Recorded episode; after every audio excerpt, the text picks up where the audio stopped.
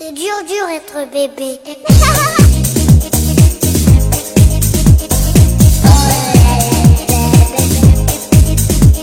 Hello，大家好，欢迎收听 Lady 妈妈腊八粥，我依然是大家熟悉的卢小云。那今天在我们的直播间呢，还有一位我的好朋友来做嘉宾啊，他是很多听友都已经非常熟悉的心理咨询师 Jerry。好，各位好，大家我们又见面了。嗯，呃，Jerry 曾经给我们带来了一些非常非常精彩的这个节目话题，比如说都市人有七成都有过抑郁症，比如说对于单亲妈妈，我们有一些什么样的忠告，还有很多听友在呃节目的私信里面跟我来进行互动。今天我请 Jerry 来的时候呢，说实话也是我向你要去求助啦。啊，是吧？这个小云每次聊到我的时候，有的时候呢会都是会有些比较劲爆的一些事情要跟我说。嗯，呃，这个确实是带着一些求助的性质，因为，嗯、可能很多女性的听友们跟我一样也遇到过，并且遇到的时候都不知道该如何去应对。这个事情大概是这样的，就是前不久其实天气还挺热的，然后女孩子嘛都穿的比较清凉。有一天我跟我同事一起下楼，然后我们去到停车场上车，那就是在我们单位附近的一个停车场，离我单位公司办公室很非常近。嗯，我同事呢是一个呃个儿特别高、特别漂亮的一个九零后的一个女生。啊嗯，当时穿了一个很短的花哨的一个短裤，然后小小大长腿，嗯就属于我们女生看了都觉得哎呀特别好看，想多看几眼。当我们俩要上车的时候，我是先走到了驾驶席，然后结果我们停车场就有一个保安，大概四十几岁、四五十岁一个男的，然后就拿着个手机，然后跟他走过去，就问他说：“哎呀，小姑娘，你这个短裤特别好看，你在哪儿买的呀？”嗯，我想给我老婆也买一条。我当时心里想，哎呀，我同事就是挺漂亮的在哪儿都被搭讪，嗯对，然后我就坐到车里，然后去呃调整一下座椅等等的，等他上车。结果过了一会儿，我同事上车以后，然后我就看到他脸色特别不好。啊，我说，哎，那个，我正想问他，我说人家保安都给你搭讪呢，他，然后他就跟我说，你知道那刚刚那个保安给我看什么吗？然后我说他不是在问你那个裤子的事情吗？他说你没看他手上拿着一个手机，一直就放在我的面前。他说手机里面声音特别大，嗯嗯，然后他就是很难以启齿，然后他告诉我说，其实那个手机里面当时正在播一段色情的视频，而且特别淫秽下流那种。然后那个保安就是故意的把手机放在他的面前，啊让他去去看。我我一听我都快炸了，你知道吗？我想这不就是赤裸裸的性骚扰吗？对对，就是我我几乎可能遇到这样的事情，嗯，不多很少。呃，但是我当时听我还觉得特别不可思议。你想在我们办公室楼下附近的停车场，一个光天化日，当时还是白天，对，竟然会有个保安故意这样去骚性骚扰。嗯，我当时说你怎么不不开口骂骂他呢？如果是我的话，可能要 要下车，然后跳下跳下去去去打人了。他说，因为我想到咱们还在这儿上班，然后车也停在这儿的，啊那保安负责管这个停车场，如果发生正面冲突的话，有可能就以后我们在这儿就不是特别方便，然后包括你的车可能也，呃，可能会有潜在的危险啊，那他确实考虑挺多的啊。啊。但是说实话，这个事情就一直让我特别特别耿耿于怀。嗯我每次路过那个停车场去上班的时候，我只要看到那个保安，我心里就一阵的恶心啊，然后老想着，如果这个事情发生在我身上，我应该怎么办？或者说，呃，如果发生在我们女性的听友身上的话，我们应该如何去呃应对？而且，尤其是这是一种什么样的心理啊？我特别接受不了。行，嗯，确实你问的问题啊，这是一种什么样的心理？它确确实实，用我们的话说，确实是一个已经是比较异常的一个心理了。特别变态，对你说变态的话，其实也没有什么不可啊，因为你确实带着情绪嘛。然后我们说，呃，其实卢晓云前面把这个行为、把这个事件定义为一种性性骚扰对，哎、这个其实是非常的准确。嗯因为我想有我们不少的听众会觉得啊，性骚扰是不是就是防咸猪手啊，或者是防偷窥啊什么的？嗯现在呢就变成了是一种另外一种形式的，就是你被动的去接受看一些一些淫秽的一些很非常不堪入目的一些东西，其实这也是性骚扰。嗯，啊，对，有人说，啊，他说我看他给我看，我逃走了不看。其实，在你逃走的过程当中，那个作案者，我们我们可以说是个作案者，这个给你看这个视频的这个人，他其实已经从中获得了快感。哇塞，真够变态哎、的。对，其实前面你的那个小伙伴他不是上车嘛，上车然后一脸的非常的呃这种不愉快，或者说一脸非常的那种惊恐的表情，其实这个过程已经可能让对方产生了一定的快感了。那那这种男人他到底是一种什么样的心态，想去嗯通过这种性骚扰的方式让你感到特别的震怒、尴尬，然后从而得到快感？行，我们说一下，像，嗯、你遇到的这问题，基本上就是属于一定范围里面，我们说更广义的讲的，它就是一种录音癖的一种表现了。嗯呃，录嗯音癖，嗯我们也知道啊，顾名思义就是说，在公共场合或者说在陌生人面前，呃，肆意的暴露自己。但是呢，有的时候我们并不一定说你遇到的录音癖，他就真的是脱衣服给你看，他也有给你看这种视频的比较相应的这种，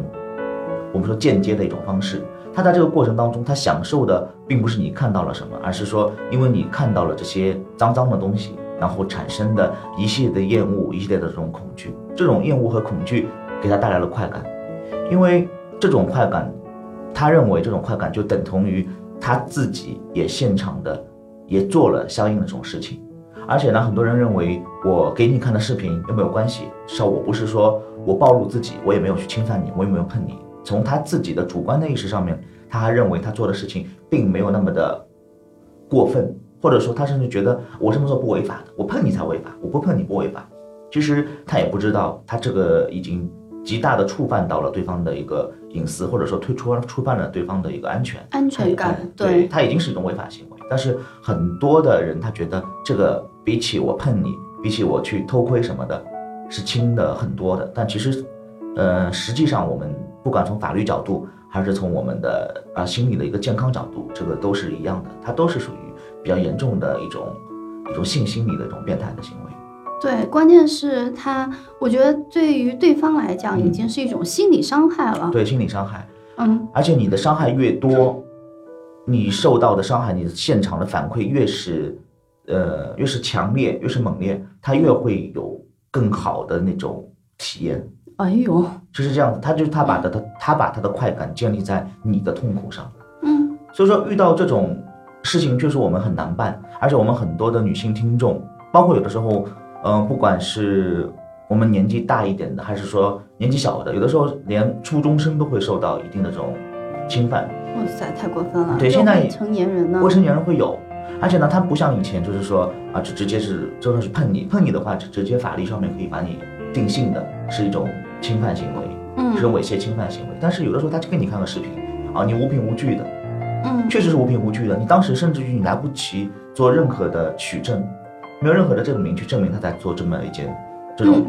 这种邪恶恶心的事情。所以说这种行为会让很多的这种有啊这种录音癖的这种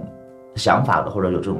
性需求的这些人士，他们会更多的去表现出来。嗯，怎么说呢？在你表现出那种恐惧、惊慌的时候，他就体现体验到了他预想当中的那种性行为的场景，他获得了满足。那从一个深入的角度来讲，从对方那个角度来讲，这些人他有这些呃行为或者心理的产生，是因为他长期的压抑，还是说未得到满足，还是因为什么怪癖的原因呢？嗯，有的人会认为说，是不是他因为长期没有得到满足，然后就有压抑的？这个呢，可能是，嗯，我只能说是你一半的正确嗯啊。比比如说，你会发现很多的这种录音癖的表现，他们往往是在一些公共场合，甚至于比较低端的一些公共场合。你会觉得有的时候是不是只有啊农民工啊，只有这种保安啊或者这种什么的，他会做出这种事情给你看一个视频。其实呢，嗯、我们说不管是什么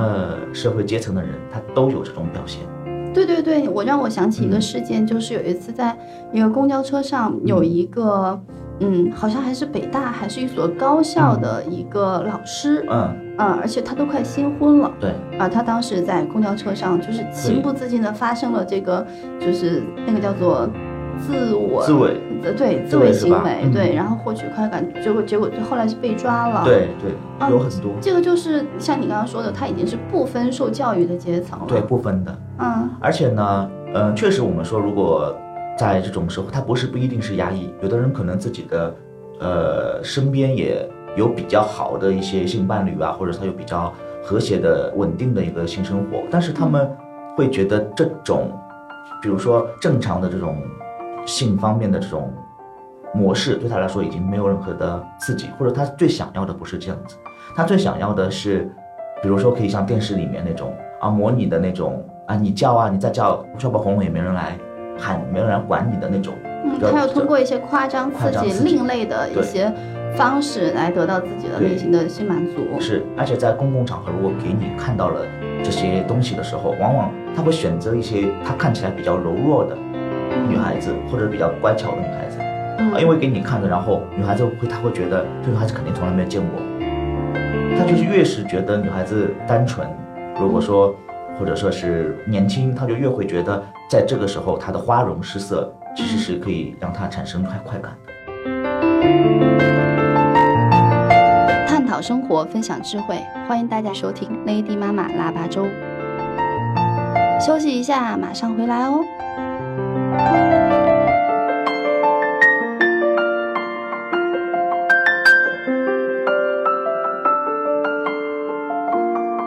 嗯，那刚才我们说那个高校的一个老师，他嗯完全无法控制最后的那个行为，是不是说其实已经是一种呃准确定义来讲，应该是一种病了？对，这是一种心理的疾病。嗯我们说，嗯、在性行为的满足上面，其实有很多是这种我们理解为的这种怪癖。有的人他确确实实是无法通过正常的性行为来获得满足的，他们希望他们的性行为能够被人所看到，没有，而且越是在公共场合，越是带有这种紧张，嗯呃，这种呃，我们说偷偷摸摸，嗯，又能被看到又不会被看到的。然后呢，这种场合，他就是说，确确实实会获得更大的一种性刺激。嗯，心理上的刺激，心理上对，甚至有的时候他就喜欢做隔壁老王，他就喜欢去偷情，他不喜欢去光明正大的去做一些事情，他就会觉得在这个过程当中，那种紧张焦虑感会加快他的一些，或者会提升，或者说可以最大程度、最快速的获得多巴胺的哎，释放。对的，会就是说，真的就好比是有的人他就是喜欢，呃，通过一些这种刺激，有的人喜欢用药物，有的人喜欢用这种情景，他就是会强化。那么，如果你选择是以介介于，就是说每个人的自己的这种性癖好其实是个人的隐私，我们应该得到他的尊重。但是，如果你的性癖好是通过让他人受到伤害，嗯让他人受到很大程度的这种影响而获得的话，或者说危害了我们的公共秩序的时候，那么确确实这个就是我们必须要防止，它是种违法的行为。嗯，那所以就要说到另外一个层面，就从女性的自我保护层面，嗯因为你刚刚也谈到，还有一些未成年人，对，呃，还有甚至可能更小的一些女孩子，都可能成为这些嗯有心理疾病的这些男男性吧，他们的这个伤害对象对或者是猎取对象、目标对象。那我们遇到类似的事情的时候，我们应该怎样做出呃正确的反应，能够最大程度的保护好自己呢？嗯，因为像我像我这种性格，我刚才也说了，我我可能会第一时间我就跳起来，然后跟人家破口开开骂，或者甚至我可能会打起来。是但是你事后一冷静想，或许我这样做其实并不能够更好的去保护自己，行。甚至可能会有潜在的更大的危险。像小月你前面讲的，就是如果我在公共场合，我们模拟几个方案，如果你对他破口大骂，嗯当然我们说可能这个人因为他是保安，可能你事后可能你的车会受到一定的一个嗯威胁。嗯那如果这个是一个纯的一个陌生路人呢，你如果现场跟他去破口大骂，嗯呃，如果你在公共场合，旁边有人就是他不会打你，你确定他不会伤害你的时候，你确确实可以骂得很响，骂的周围的人都知道。嗯然后呢，这个做过程当中，他可能会有难堪，可能会对你来说是个好很好的一个保护。嗯，就说其实嗯，呃。第一时间骂出去，很大声的反映出来，其实这也是一种，嗯，保护，对自我保护。对。但是呢，你骂的时候一定要注意，千万不要动怒，让他看到。不要动怒。对，你可以骂得很冷静，声音很小，但是呢，千万不要说手抖啊，脸气得很红，声音发颤，因为哦，这反而会刺激他。对这种惊恐的东西，这是他想要看到的。明白，然就是要保持镇定，保持镇定然后做出大声的对回应。对然后嗯对，就是这样子，保持镇定的。呃，大家可以想象一下，像那种律师啊，或者这种啊义正言辞的去嗯去骂他。，OK，呃，然后还有呢，如果你觉得在公共场合，或者说，呃，也不是公共场合嘛，周围人比较少，你自己人身对安全会有一些问题的时候呢，那这个时候我们第一时间就是走，嗯，就是逃。我们说逃，但是逃呢，也记记住不要看到强盗一样，不要像看到强盗一样是那种惊慌失措嗯啊，这种花容失色的那种逃，而这就是非常的不屑的，嗯不然后走懈，嗯就是不屑。镇定不屑，目不斜视的自己该走自己的路。对，嗯、以前呢，我是这样是不是他会让他会觉得反而很无趣？，对，就是让他觉得无趣。嗯呃，以前有些很多的片子啊，里面就有这种角色的，有一个录音癖的这种男的，然后当众的就给一个女的看，就是暴露了。嗯然后那女的呢，往往会扮演这种角色啊，这个角色往往是那种比较大姐头的、比较酷的那种女生。她就看到了说，她就会非常不屑的说，那么小，然后就她走了，就是非常的不屑的。你越是不屑，嗯越是就可以去让她觉得有很大的挫败感，她甚至觉得以后再也不会再惹你了。嗯，明白，因为往往这种录音癖的人，他其实内心是非常的胆小的。嗯，明白。你如果在这么一个胆小的面前，呃胆那么胆小的人的面前，你表现出胆小，那么只会助长他的一个是呃一个气焰。嗯所以你稍微表现出冷静，甚至于你装作非常的不屑，他马上就觉得你是惹不起的。嗯，当然，他可能会不会去惹另外一个人，我这这个我就不知道，但是他至少对你来说是安全的。嗯，对，这就是两种场景，一种是在很人人很多多的公当公众众骂出来。公众场合的场景，一种是比如说晚上下班夜路，就是人特别少的时候情况下，就不屑，千万不要逃，你越逃他会越开心。还有呢，有的时候我们在日常的生活当中，你会发现，有的时候呢，这种事情确确实实也会也会发生在你一些半熟不熟的人身上。前不久，其实有很多的那种，特别是小孩子或者年轻人啊，大学生，他们被呃，比如说被送快递的，比如说被自己家里的亲戚啊什么的，稍微远房的亲戚所猥亵的。那么我们怎么去识别这种呢？其实有的时候他们猥亵不是也不是说来摸你来碰你，因为这个是可以留下证据的。但更多的时候，他们真的就会给你看一段，你看一段这种视频，或者说他们就当众的把裤子脱下来让你去看。那么我们说录音癖的话，像特特别是这种，它其实还有一个特点，就是他们就喜欢在公共场合去表现出这种把这种私密的嗯这种东西给表现出来。那么有的时候呢，我们在日常生活当中接触到这类人，你要去观察，他们动不动，他们当然不可能说跟你吃吃饭的时候就把裤子脱下来，但是他们会动不动的就跟你讲一些荤段子。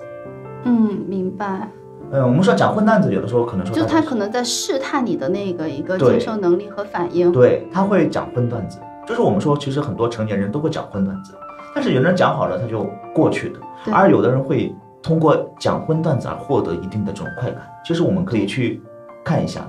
对这个，我觉得还是有一些感受力，因为人和人之间在进行，不管是语言，还有比如说偶尔可能会有一点肢体上相互的啊稍微有一点接触的话，你是能够通过你自己的社会经验的一些判断，然后和感受，就是对方他到底是一个什么样的人。对对，我觉得我们应该还是有一些这种自我辨识的一些能力。是的，嗯，一旦有时候，比如说让你感觉到哎稍微有所异样，或者是让你觉得。不大符合常理的时候，就是自己内心要稍微警惕一点。是的，我们这边我再讲一下，就是说荤段子，大家其实会发现，呃，我们周围确实很多时候我们会讲一个荤段子，不管是男生女女生，我们听好，有的时候啊，女孩女孩子会脸一红，或者说有的人大家就一笑而过，手一挥，然后你不要讲下去了，就是很多段子是讲到百分之八十的时候，大家就心领神会就结束会心一哎，笑会心一笑，，对吧？？叫会心一笑。但是呢，那些有录音癖的人，嗯他们讲到百那百分之八十还不够，他们要把它啊。讲完。嗯。就是说，你会发现，同样是讲荤段子，有些人他的段子他就会讲的比较的绘声绘色，他会讲的比较的完整，他不会让你会是那个去会心一笑，因为他想让你接触完整版的，逼着你去嗯。去产生一个所谓的画面感，哦。这个你会很重要。其实这种人在人群当中，他的比例也不是很少，也不是很少，就是说用这个方法，你可以去鉴别出很多潜在的这种危险。好，然后学会了。嗯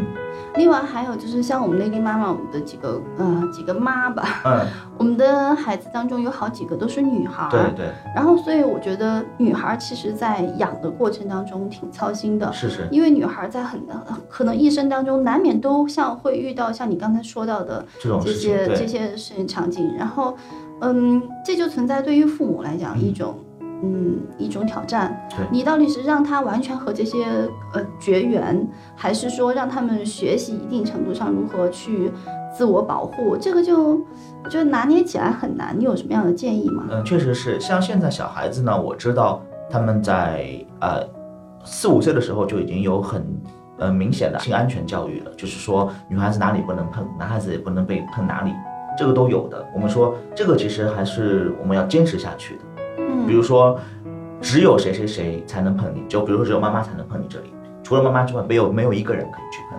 或者说，如果医生要帮你要来碰你的时候，你必须就是说妈妈在旁边，得到妈妈的允许。嗯这个你一定要给孩子做好这么一种准备。嗯但是呢，我们我们我们有的时候，当然我们说孩子在你的视线视线之内，限制，嗯哎、之内这个是可以很好的操作的。那如果孩子在你的视线之外的话，确实也是很危险，因为孩子如果叫或者说如果有任何的这种行为，可能会加剧这种犯罪者他们更加过分的一些一些表现。进一步的啊进一步的表现，嗯所以说，我们一般性就是遇到这种事情，我们就肯定是要告诉孩子，呃，不要，千万不要，就是单独的跟任何的陌生人相处。然后呢，哪怕你实在是没有办法，比如说你有时候放学你在门口等着，然后有个陌生人过来，那么也也一定要保证很大的一个距离，最好保证一米一米开外，嗯，就千万保证一米开外距离。嗯然后呢，别人给你任何拿任何的东西，也最好建议不要让他去，哪怕看也也不要去看。嗯就确实会有会有人拿出视频说，哎，里面有你妈妈的东西，我跟你妈妈做一个视频聊天，然后看的就是一些这种，呃这种哎很淫秽的东西也会有的。所以说，你会告诉孩子说，第一不要接触，距离不要接触；第二，你跟他说，连有时候谈话交流都不要。嗯，就是说对于陌生人，然后让他如何正确的知道去用什么样的方式跟陌生人有或者是没有交流对，以及如何。保持距离，然后嗯不要去看人别人给你看的任何的东西。嗯然后呢，如果是自己周围的话，我们说如果周围有就很多败类隐藏在周围，那么我们只能父母平时有的时候稍微的注意一下啊，比如说某个你某一个就是说远房的一个亲戚根本就不知道他们，但是呢跟他聊天的时候，你会发现其实嗯如果他有这种居心的话，有种企图的话，他其实问的很多的问题细节会跟别人不一样，嗯，还是要学会去观察、对去分析。去敏感一点，嗯去这个要敏感一点。那嗯么孩子稍微长大一点之后呢，那么还是会去鼓励孩子，最好平时不要单独的出没，最好有旁边的有同伴一起放学啊、上学啊什么的。尤其是我觉得孩子有一个阶段，嗯就是我们也是过来人，可能在初中的时候，这个青春期，对，所以我觉得是不管对于男生和女生来讲，他们对可能性这方面既充满了好奇，然后呢又完全还没有任何的这种经验，然后这个时候是最容易出问题的阶段。所以不管是对于男生或者对于女生，在这个阶段，我们的父母、家庭或者是学校、社会环境应该怎么样去给他们一些正确的认知？说到这个事情呢，我就讲一下我自己初中时候遇到的，我们啊、我们自己初中时候遇到的。然后那个方法呢，后来我们被证明也是很不错的。嗯、我们初中呢，我是在呃，我们学校在那个淮海路、成都路那一片，嗯然后那地方还是挺挺热闹的，市中心啊很市中心。然后呢，我们经常会有女生跟我们说，她们呃，我们那边有一个就是延安路那个高架，就是龙柱那边有个天桥，那个天桥呢其实人不是很多，嗯那时候已经造好了，嗯有个天桥。然后呢，经常有女生回去走天桥的时候，在天桥上面遇到穿风衣的这种猥亵，嗯嗯会遇到这种事情。然后呢，女我们那时候女生也确实有有的会表现出非常的惊恐啊等等。那么后来呢，我们还是挺好的，我们同学会说说好之后呢，会告诉老师。我们当时我们的班主任是一个体育老师，嗯年纪轻的男男男的体育老师，他知道这个事情之后呢，并没有说接个案子帮我去怎么样，只是说，如果你们以后女孩子走路，这么久男孩子陪着她，如果男孩子看到她了，你不要管，直接就打他，他如果撩出来，我们就直接就踢他、踹他都可以。嗯后来我们就真的这么做，嗯嗯，我男生你遇到过吗？遇到过若干次，哇塞，就是真的就有一次就把他直接就踢到大地上打滚，嗯，然后女孩子从此以后她也就很安全。哦，我觉得你们也解决了社会潜在，我啊就解决了一个潜在的败类是吧 潜在危害吧对，？我们就遇到过。所以说呢，我们就我个人觉得吧，像现在特别是孩子到了初中之后，我们要把这种事情，就是说作为一种相对的常规化的，让孩子知道，嗯，让他不要觉得不好意思说，他遇到了他就会跟同学说，同学知道了之后跟老师说，老师呢也要去知道这个事情是存在着的，然后去要么用法律的手段，要么你自己同同伴之间更好的去扎堆，千万不要说你遇到了，然后你说录取别人不相信，或者说别人说反正是你遇到，我不会遇到，嗯。然后呢没有人去进行干预，去干进行干预，没有人去认可这个事情，那是不行的。包括家长也是，你一定要知道现在什么样的人都有，什么样的变态都有。对，尤其是现在孩子他们的信信息来源实在太多了啊，孩子很小都会有手机，然后都有 iPad，有各种各样的渠道，就是防不胜防。当然也还存在就是现实生活当中的，就你要相信孩子遇到的说的任何的这种东西，就是孩子跟你说的东西，千万不要说怎么可能？人家可能啊，叔叔只是想要跟你逗逗你玩什么的，你千万不要不要这种看起来对善意的欺骗。看起来像一个欺骗。对，孩子跟你说，你马上就应该警觉，你也知道这种事情是非常多的会存在的。嗯，好的。幸亏你今天能够来，我觉得也算是很大程度上帮助了我，以及还有我们很多可能像我一样，嗯，没有说出来的那些女听友们。关键是我觉得这一期我们后来聊的话题，对于我们这些妈妈们也有很大的帮助，因为，嗯，我们自己可能有一定的社会经验了，我们有一定的能力了，能够自我保护。但是对于未成年的孩子，在相关的这种，嗯，性教育以及如何去自我保护、避免性骚扰上，我觉得讲了很多嗯可行性的方法。呃，再次感谢，再次感谢。好，妹妹客气了。好的，那我们今天这期节目就暂时这样呃结束。呃，如果是你们对家乐呃 Jerry 然后感兴趣的话呢，你们是可以去关注 Jerry 的微信公众号。呃，我因为我是做心理测评的话，所以说大家如果感兴趣，我这边有很多的心理测试，呃，大家可以关注一下叫家乐心理测评，就是我名字。嗯，家庭的家，快乐的乐。对，然后上面有一些这种测试，如果大家对于这种变态的这种测试感兴趣的话，我最近也会去 放一些这种类呃类似的这种新心理的啊，或者说这种心理异常的这种评估，嗯大家也可以通过这个过程也了解一下，呃，我们平时周围的人他们大约是什么样子的。好的，好的，我觉得这总之不管怎么样，我觉得都是，呃，一是自我保护，二是提前预防。对，嗯，好，那如果是喜欢我们 Lady 妈妈的话呢，然后大家还可以关注我们同名的微信公众号 Lady 妈妈腊八粥以及同名的微博。如果你有什么样的话题想跟我们去进行交流、分享或者求助呢，你也可以加我们的私信来聊，也可以在我们节目下方跟我们进行评论互动。嗯，那今天的节目暂时到这里啦，好，谢谢大家收听。好，谢谢各位。